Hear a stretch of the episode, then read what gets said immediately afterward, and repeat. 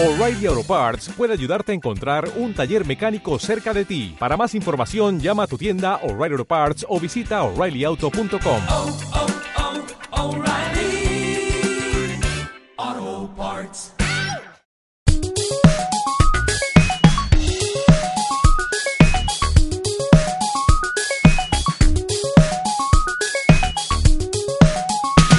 CTBA Podcast. Un encuentro único para conocer quiénes están detrás de las propuestas culturales del Complejo Teatral de Buenos Aires. Hola, gracias por poner play. Soy Marcos Mutuberría y este es el podcast del Complejo Teatral de Buenos Aires. Hoy tendremos una charla distendida con el director artístico del Complejo Teatral de Buenos Aires, Jorge Tellerman. Jorge, ¿cómo va? Muy bien, muy contento de comenzar esta otra eh, y nueva manera de comunicación. Primer podcast. Es el el tuyo. primer podcast, así que doblemente bien. Me siento bien por estar en el podcast y porque sea el primero y porque sigamos abriendo canales de comunicación con la comunidad. Buenísimo. Primera pregunta y súper amplia. ¿Cómo es ser director artístico del CTBA? Eh, es una de las mejores cosas que te pueden pasar si lo que te, si, si es el universo en el que te sentís bien, si, si, si pensar, no solamente disfrutar de la mm, de, la producción y la circulación de- de- de- de- del arte en general y particularmente del teatro, sino si, mm, como es mi caso, tenés una vocación de pensar la actividad pública, el espacio público, las políticas públicas desde las desde la perspectiva de la producción cultural, la circulación de los bienes culturales, pero sobre todo los puentes y el acceso de toda la comunidad a esa producción artística, la producción cultural, los cruces, por muchísimos motivos y algunos de los más obvios que son la convicción que muchos tenemos acerca de que la, producción de la cultura, pero sobre todo el vínculo que la sociedad individual y colectivamente tenemos con la cultura, eh, nos hace la vida mejor. A veces no necesariamente más feliz, porque nos permite tomar conciencia de amarguras, de injusticia, pero también de disfrute, de saber cómo otros eh, eh, resolvían esos problemas que la, que la época te pone, pero también momentos que tienen que ver con, con- esa alegría eh, más indescriptible que da estar en presencia de la obra de arte, y dentro de la obra de arte la que quizás siga manteniendo esas condiciones eh, originales, más allá del cambio de, de, los tiempos y, y las transformaciones, es el teatro y el vínculo siempre eh, tan singular que tiene el- eh, la, obra artística eh, teatral, dramatúrgica, con la persona, pero sin olvidar nunca que además uno es eso, un, gestor público y que lo que tiene que tener en la cabeza no es solamente esa maravilla que uno le, produce, eh, en ese sentido, no darse gustos personales, sino pensar de qué manera garantizamos desde lo público, que en este caso la producción artística teatral, ah, de las artes escénicas, porque el complejo, como sabemos, si lo sabe y está escuchando esto, seguramente, el, el nervio central es la producción teatral, dramaturgia, pero es un- el, el espacio de representación de artes escénicas en general, de la, de la danza, de, de- de los títeres, de las performances, etcétera, etcétera. Ver de qué manera desde lo público garantizamos la amplitud, la diversidad de géneros, eh, la representación de, de- de todas las estéticas posibles, también del riesgo que solamente puede asumir las políticas públicas, o lo puede asumir con, una, con un mayor vigor que, que el, que el independiente, por ejemplo. Así que es todo eso y seguramente muchísimo más. que Y en esta gestión pública que bien señalabas, ¿no? Eh, debe haber desafíos todos los días. En ese sentido, tu agenda es muy diferente de un día a otro. ¿Cómo, cómo, cómo es esa gestión diaria? Eh, efectivamente es diversa, pues, porque es una institución bastante amplia. Son, recordemos, el Teatro San Martín como nave insignia y otros cinco teatros, cuatro de los cuales ya están funcionando a cabalidad.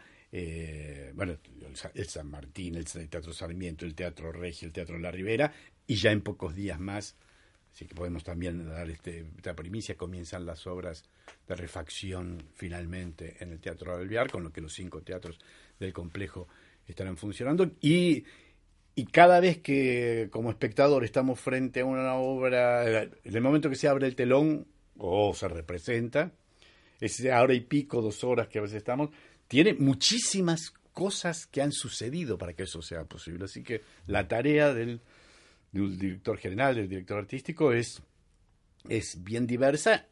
El equipo, en realidad, yo soy el representante de un gran equipo, desde programadores, de cuestiones técnicas. Recordemos que además esta es una fábrica Claro. de arte, todo lo que el espectador ve en el escenario, desde los zapatos hasta las pelucas, las escenografías, el diseño de luces, etcétera, etcétera, todo se hace aquí.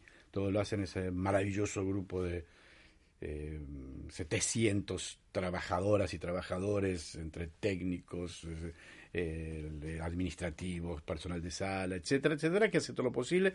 Así que como director tenés que estar en todo, tenés que armar equipos, pero eh, eh, tenés que estar detrás y, y acompañar, en realidad, el, todo ese proceso que hace posible después de muchos meses de trabajo minucioso. El engranaje, ¿no?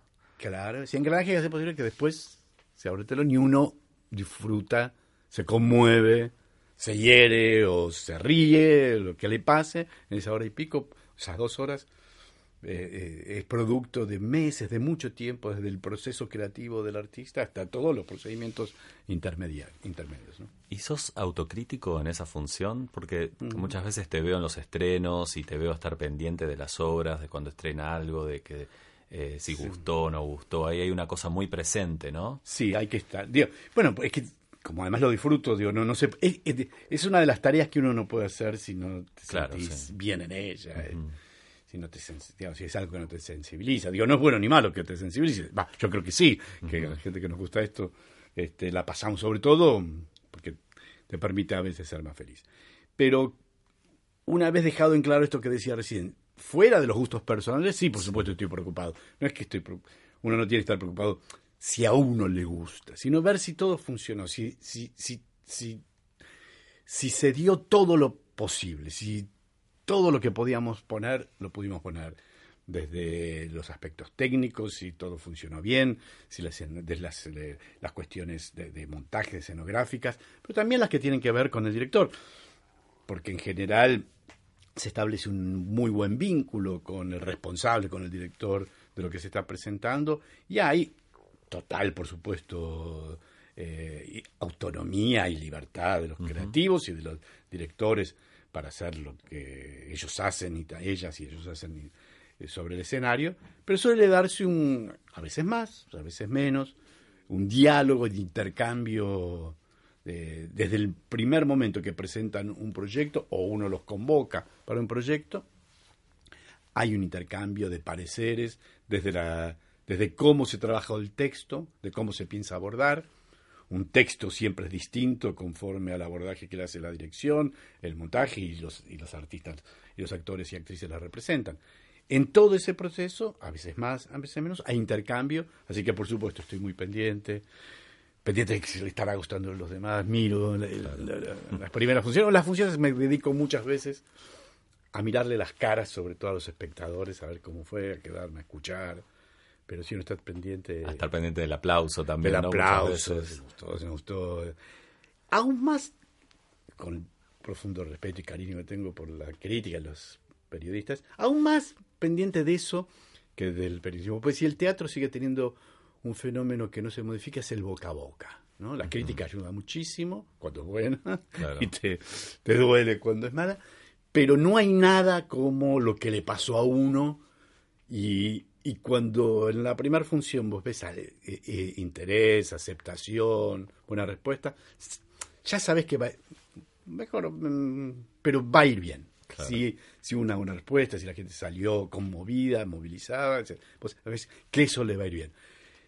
Y otras veces, a pesar de que pusiste todo, de creíste que, que iba a ser genial, vos ves que eso no sucede que no hubo transferencia, no hubo química. y esto a veces se puede con, con el tiempo mejorar, pero ya el primer día te das cuenta más o menos cómo va.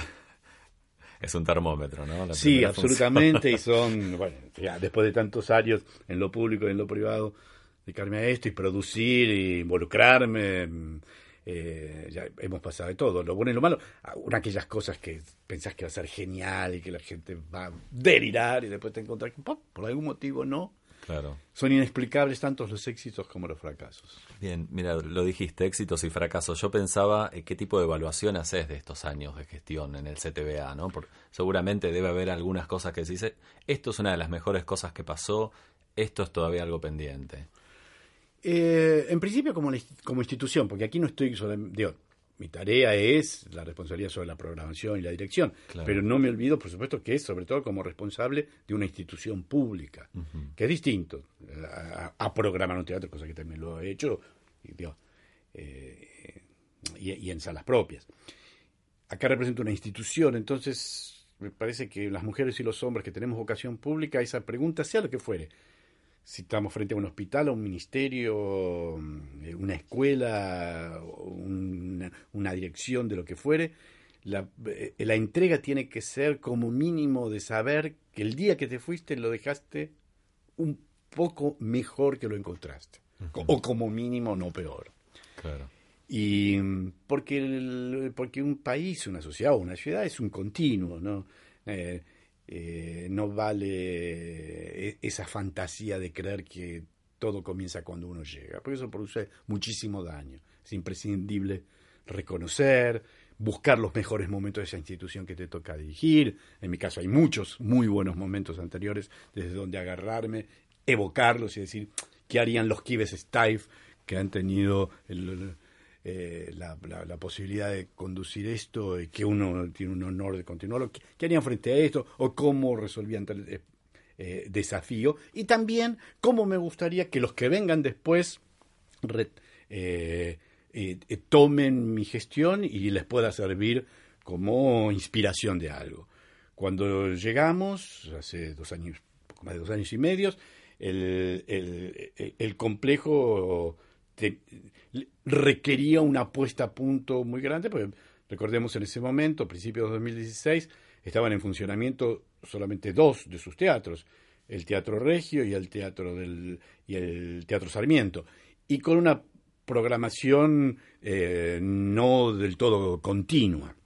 Así que nos tocó terminar lo que ya estaba avanzado del Teatro de la Ribera, terminar de ponerlo a punto, reabrirlo y sobre todo la decisión, la propuesta que yo hice de, bueno, de una vez por todas cerremos temporariamente el San Martín para hacer una intervención integral, no de unas partes como se, iba, se había pensado en un momento, sino integral, cosa que se hizo. Hubo que,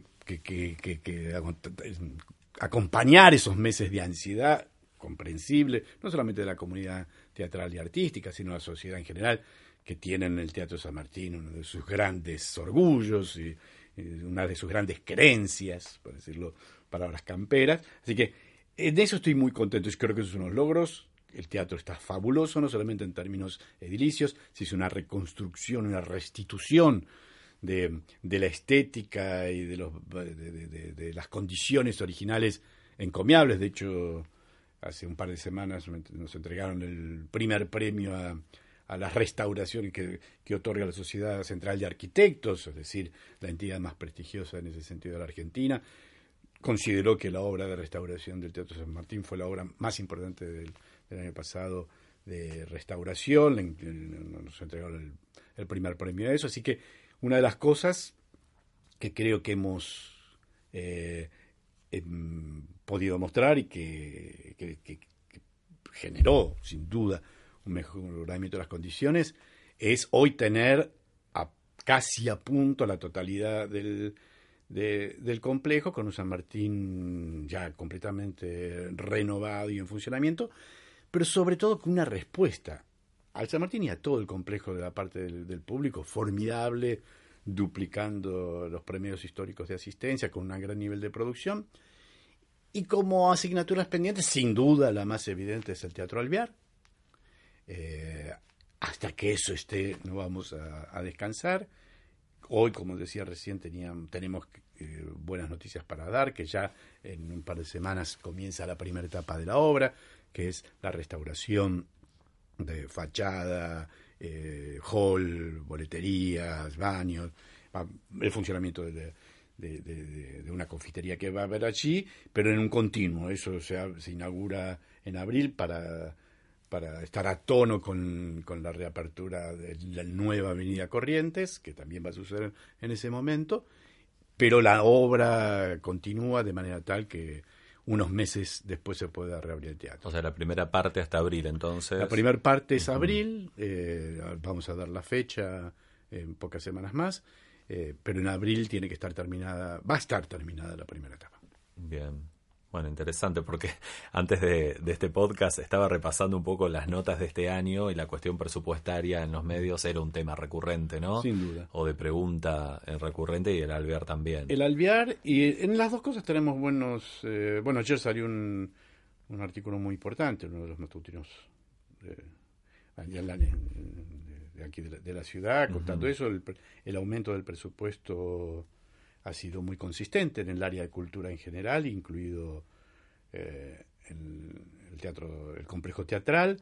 Eh, sabemos que son tiempos muy críticos, eh, la inflación los, y, y las condiciones económicas en general, pero estamos convencidos que la adecuación presupuestaria que ha tenido el área en general, incluida el complejo, va a permitir el funcionamiento eh, cabal de, con una programación que, que, ya en pocas semanas más anunciaremos y que estoy convencido que va a generar el mismo entusiasmo que está generando ahora. Y con y en un punto con, con, con, con aumento de presupuesto porque esto hay que recordarlo no depende el presupuesto de obras del complejo así que lo que se destine que no es poco por supuesto a la restauración, a la refacción y la puesta en valor y a punto del Teatro Alviar es adicional a nuestro presupuesto. Así que eso, que mm, es una suma muy importante, es además de la actualización que hemos logrado para el 2019. para el, 2019, digamos. para el 2019. Bien. Eh, una de las cuestiones muy puntuales que, que a veces uno charlando con gente que programa salas, todo, dice, bueno, ¿y quién pro, cómo se programa eh, un año en el complejo? no Digo, teniendo esta diversidad de la que hablas, ¿cómo se selecciona la, la programación? ¿Qué cosas Seguramente cada dirección le ha puesto su impronta. La nuestra trata de definir uno, unos ejes conceptuales. Y después es una mezcla entre iniciativas propias y algunos proyectos que nos han llegado, o convocatoria, todavía estamos eh, eh, seleccionando eh, mm, eh, proyectos de alguna convocatoria que hicimos el año pasado, muy exitosa. Se presentaron 400 y pico de obras de teatro y 200 de, de danza, performance y títeres, etcétera, etcétera. Así que todavía es una cantera interesante. Pero una vez definidos los ejes, eh, por ejemplo, para el año que viene, la definición que hemos hecho, queremos que esté un eje que- eh, conceptualmente político que recorra el año, en su sentido más amplio, no partidario, por supuesto. Claro. Un político que plantee que haga un teatro, lo que, bueno, lo que claramente se conoce como teatro político, y allí, eh, eh, con- por supuesto, con, con cierta flexibilidad, porque después hay temporada internacional, pero después hay también algunos proyectos en sí que creemos que valen la pena, pero esa es una un, eh, ese es un buen orientador que tenés eh, cuando definís para, para el equipo eh, el trabajo de confeccionar una agenda. Esta, nuevamente, es un teatro público que trabaja con agenda propia Claro. no es una sala eh, como los de los grandes teatros donde es otra la lógica ya sea la comercial una lógica de corte de tickets de venta de tickets o una sala como algunos de los grandes teatros donde uno alquila y, y pone un espectáculo musical o teatral eh, sin ningún tipo de, por supuesto, de agenda propia. Acá es un teatro, nuevamente, un teatro público con una identidad, que es otro de los de las exigencias que uno tiene que ponerse a sí mismo y no olvidar nunca, ¿no? Digo, cuál es el lugar que uno representa y, y- y cuál es la identidad de esa eh, institución a la que uno representa. Una vez definido ese, esa vocación, esa, eh, en cada una de las etapas, y me parece bien, no- como decía antes, sin olvidar de lo que uno viene y rescatando esa hermosa tradición, en este caso específica del, del complejo y del Teatro San Martín en particular, rescatando la buena tradición, bueno, ¿qué es lo que uno innova? Pero nuevamente, yo hablé mucho de eso con, con Kive, ¿no? Digo, con Kive éramos muy amigos, de hecho, juntos hicimos en el año 2001, le dimos forma a lo que hoy es el complejo teatral es la iniciativa de agrupar los teatros públicos y darle a cada una de las salas una, eh, una personalidad y una identidad. Que por distintos motivos después a lo largo del tiempo no siempre eh, fue enfocado de esa manera. Así que esa fue también una de las, y es una de las formas en las que se decide una programación. En la medida que hemos, eh, hemos decidido que cada uno de los teatros del complejo tenga una identidad específica, tenga una personalidad, se dirija a un tipo de público que complemente a los otros teatros, con los otros públicos que convoca y con una y con una eh, con una perspectiva sobre el tipo de representación de teatro, de danza, de performance que, que, que allí suceda. En, ese sentido hemos definido al teatro regio de los grandes textos eh, desde una perspectiva eh, contemporánea y popular, pero esos grandes textos, ahora Madre Coraje, antes de ayer El Avaro, eh, o El Relojero, o El Enemigo del Pueblo, esos grandes textos argentinos y universales desde una perspectiva popular y contemporánea. El Teatro Sarmiento va jugándose a la experimentación, esa convocatoria de, ese- de- de- de un teatro que recorre más el, la- el territorio independiente, convocado al teatro público, la experimentación, el riesgo, de la que salen cosas maravillosas, eh, como el grupo Piel de Lava, que, que- que- que terminó después podemos dar a- a- a- alguna Fue uno de los éxitos del año, eso, ¿no? uno de los grandes éxitos Sí, del sí. año esas maravillosas chicas eh, que hacen ese, trabajo tan integral, o, o lo antes lo de Pensotti, o lo, de Matías Feldman, etcétera, etcétera, eh, que, que también es gente que, que creemos que, que- el complejo tiene que ser un puente para, parece eh, ida y vuelta, porque hay gente que va a seguir también circulando en muchos casos por ese circuito independiente, pero también que tengan un lugar el, eh, tienen que saber esos creadores, esos artistas, que el teatro público también es un espacio para, no también, es un espacio muy importante para, para esa creación, para ellos, y el Teatro de la Ribera, que eh, sobre todo hasta que esté abi- reabierto el Teatro Alvear, va a ser, está- lo estamos orientando un lugar donde está la fusión y el cruce entre la música, eh, ciertas formas de la danza, el teatro, etcétera, etcétera, y las tres salas del Teatro San Martín con su eh, mm, con su identidad tan tan consolidada. Así que eso también es otro de los orientadores de cómo decidís una programación, a quienes convocás.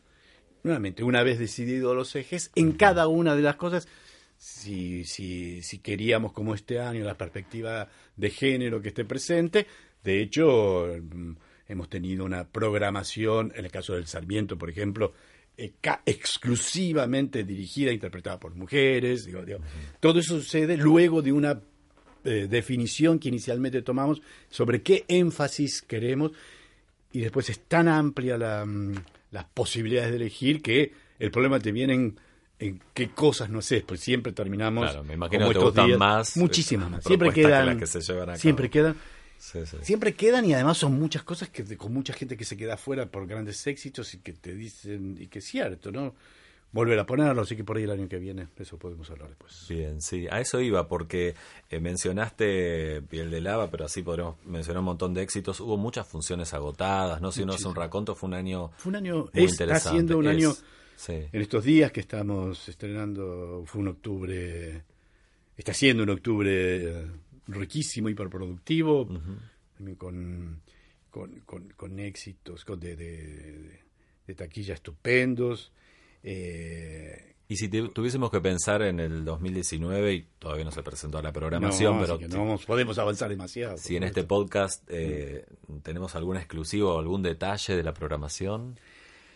Bueno, algunas de las pistas estuvimos hablando recién. Va a ser una. El, el eje político va a estar muy presente, así que. Y en el sentido amplio, a- va a haber textos eh, políticos fundantes del teatro político, que uno de ellos es bueno, uno de los grandes clásicos. Bueno, Hamlet es todo, pero es muy probable que tengamos eh, algo por el estilo. Vamos a tener una de esas eh, eh, reflexiones tan, tan intensas acerca del poder, el vínculo. Temáticas atemporales, por otra parte. ¿no? Así que seguramente abriremos con ese gran paraguas de teatro político que puede ser Hamlet.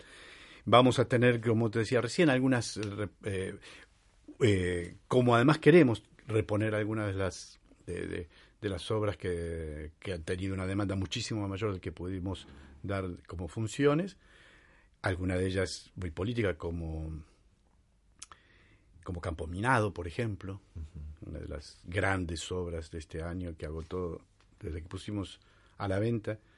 Inmediatamente ese mismo día, cada vez que poníamos una función, a la hora, hora y media, se agotaba. Hay muchísima gente que quiere verlo y me parece que está llamado a convertirse en uno de los grandes clásicos, de, de- de- de- de- además de un teatro muy singular como es el de Lola, Lola Arias. Sí. Eh, se cumplen 80 años del comienzo de la Segunda Guerra Mundial, el año que viene, uno de los episodios más tremendos, trágicos que, mm, que marcaron no solamente el siglo pasado, sino cuyas consecuencias, eh, y no necesariamente las buenas de la paz del 45, sino de los inicios, hoy lamentablemente parecieran eh, tener representaciones en, en el mundo y, y- y en algunos lugares no muy lejanos en nuestra región, ¿no? ideas y, y liderazgos políticos que pensábamos absolutamente del siglo pasado en, más de un sentido, hoy conmueven al mundo, así que va a haber un par de, de- obras que las que toman esa temática, pero que estamos convencidos que además de hablarnos de, esos episodios históricos, porque algunas de ellas se refieren a episodios históricos eh, reales, pero sin embargo, como tiene esas posibilidades los grandes artistas, los grandes clásicos, de hablarnos de un episodio, bueno, dijimos antes el ejemplo de Hamlet, ¿no? Y seguir hablándonos siempre Claro. de, de, eh, de- de eso que nos inquieta, nos incomoda, pero que tenemos im- eh, necesidad de comprender para hacer un mundo mejor. Así que va a haber eh, otra de las cosas que por ahí también podemos mencionar. Ya tenemos diseñada, la- la- pero por supuesto no podemos adelantar todo, pero, pero una de las grandes obras que evocan eh, uno de los episodios más tristes de, y conmovedores de la Segunda Guerra, como fue el gueto de Varsovia, hay una obra de maravillosa el cartógrafo de Mayorga que va a estar por allí en la temporada, va a haber un, otra obra, una experiencia muy interesante que un director como Marcelo Lombardero en su eh, en su inicio como eh, director de teatro de texto, un gran regisseur, uno de los grandes regisseurs argentinos, pero y que ama el teatro y lo conoce como pocos.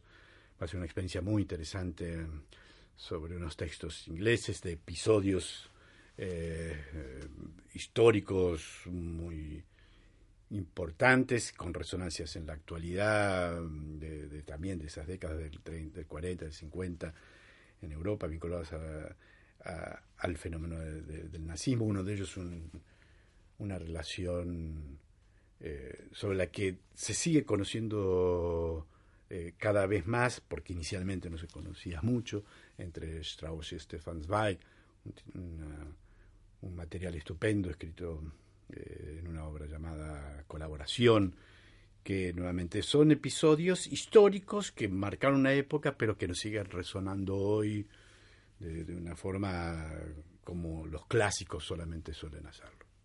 Bien. Y en la temporada internacional, porque este año también hubo detalles muy, muy ricos, ¿no? Que, Sí. que tuvieron mucho éxito. Vamos a tener otro, de- creo que es otra de las cosas. Bueno, y hay algunos autores nacionales importantes, eso sí me lo Ajá. quiero guardar, pero eso lo digo después. Dale. El Teatro Nacional sigue teniendo un lugar muy importante, por supuesto, en el, en el complejo. Inaugura y que. Y, y la temporada. Lo traigo a colación porque lo que preguntaba sobre la temporada internacional, que son Sí. otros rasgos que hemos recuperado con mucha fuerza desde la apertura. El primer año fue Francia, entre otras cosas. esa maravillosa obra de Joël Pomerat, eh, el fin de Luis, sobre la eh, Revolución Francesa, que también tanto conmovió al público de Buenos Aires, que agotó esa obra inmensa de seis horas y sin embargo la gente venía y quedó tantísima gente afuera.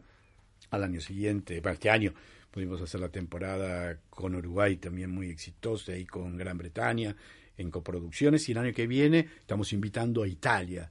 Vamos a tener una programación muy, muy linda, estamos cerrándola, eh, que afortunadamente pudimos cerrarla o estamos prácticamente ya cerrada, ahí sí no quiero adelantar porque falta el cierre definitivo. Bien. En un momento que, como se comprenderá, es complejo mm, por las de cuestiones de, de cambiar y de, de, de- de devaluación de nuestra moneda, que se hace difícil. Eh, hemos tenido la posibilidad de- y comprensión por parte de nuestros partners eh, del exterior de hacer un esfuerzo y, y el, el complejo va a seguir teniendo una temporada. La, la temporada internacional del año que viene es muy, muy, muy rica, muy novedosa. Ay, sí, una sola cosa puedo adelantar que va a encantar, que vamos a hacer una maratón Pirandello. Ah, Así como hicimos el primer año una experiencia, una integral Shakespeare en la carpa, eh, de- de- de ese- durante esos dos fines de semana que trabajamos eh, todas las obras de Shakespeare, bueno, vamos a tener una maratón Pirandello que va a tomar la totalidad del Teatro San Martín. Va a ser una experiencia muy atractiva durante dos fines de semana. No cuento más. Bien. Y me quedo con autores nacionales. Que Y autores para- nacionales, eso sí, bueno, porque si no, Claro. hoy anunciamos todas las... Pero esa es también otra eh, otro de nuestros nortes. Tiene que haber un componente en nuestra programación de autores nacionales maravillosos. Hemos empezado el Teatro Regio, las temporadas empiezan con un teatro con un autor nacional fuerte. El año que viene empieza con otro de los grandes. Y el 2020, pues ya estamos trabajando en algunas cosas del 2020. El 2020 también empieza con, con autores nacionales muy, muy, muy... eh, y en el, eh, en el caso de 2020, un autor nacional eh, con, con una buena trayectoria también en, en el Teatro San Martín, que ya no tenemos entre nosotros, pero que muy querido por todos. Bien. Bueno, Jorge, muchas gracias por estar en el primer podcast. A vos, y por tener, darme esta satisfacción de poder ser la primera aparición de este podcast y deseo muchísimo éxito, lo va a tener porque sabemos que hay muchísima gente interesada en teatro en general y lo que es el teatro y lo que está haciendo el teatro público en particular, así que te felicito y a las órdenes. Gracias. Si te gustó este podcast, compartilo en tus redes sociales. Quizás a alguien más le puede interesar. Búscanos en www.complejoteatral.gov.ar o en las redes sociales del Complejo Teatral de Buenos Aires. Si nos estás escuchando en iBox, dale un me gusta y deja tu comentario. Si estás en Apple Podcast o iTunes, podés calificarnos con estrellitas.